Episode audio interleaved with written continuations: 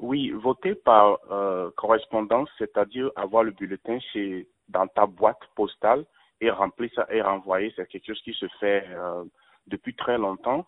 Et moi, j'ai l'habitude de faire ça parce que souvent, les jours d'élection, si je ne suis pas là ou je ne suis pas libre, je voudrais toujours m'assurer que mon vote est compté. Donc, je demande à ce que le, euh, le bord des élections m'envoie le bulletin à la maison, je remplis ça et puis je leur renvoie. C'est aussi simple que ça.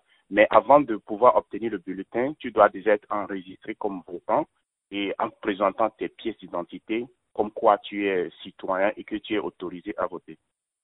Est-ce que vous avez déjà entendu parler notamment de problèmes de fraude par rapport à, à ce système? Il y avait eu des allégations, c'est-à-dire que si par exemple quelqu'un est décédé et que la personne euh, avait l'habitude de voter par mail, on a toujours envoyé le bulletin et que peut-être d'autres personnes vont remplir le bulletin à sa place. Mais c'était des allégations qui, à la fin, n'ont pas été vraiment confirmées qu'il y avait eu certains de ces cas de fraude par mail. Alors cela étant, hein, euh, quasiment tous les États le font, notamment dans le cas de dérogation, comme vous l'avez précisé. Hein, parfois, on ne peut pas se déplacer pour diverses raisons pour aller voter. Est-ce que euh, vous pensez que euh, cela serait compliqué si c'était fait à la présidentielle du 3 novembre, par exemple? Parce qu'on vote dans notre État en général. Oui, nous votons dans nos États et pour la présidentielle, chaque État euh, gère ses votants et puis les nombres d'inscrits et la liste des votants. Donc, c'est un système déjà un peu compliqué, mais ils ont essayé de simplifier ça. Je vous dis, par exemple, que nous avions toujours l'habitude de voter dans les présidentielles, par bulletin d'absence bien avant.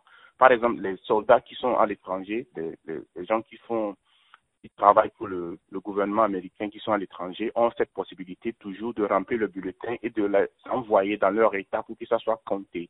Donc c'est un système déjà en place, sauf que pour ces élections de 2020, presque tout, la, une grande moitié de l'électorat peut le faire à la maison, ce qui est vraiment une première fois, celle de là où provient un peu des doutes, mais c'est un système qui est déjà testé avant et qui a fait ses preuves vous qui êtes euh, expert en cyberdéfense, est-ce que vous pensez que le vote en ligne pourrait être envisageable?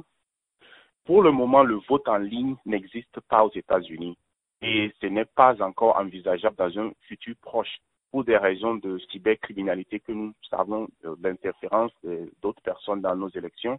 Le vote en ligne aux États-Unis, c'est quelque chose encore de très loin à cause de la politique qui divise vraiment, vraiment les gens. C'est pas que c'est pas faisable, c'est faisable, mais pour sécuriser ça, il y a plus vraiment d'inquiétude, de peur, de manipulation d'autres personnes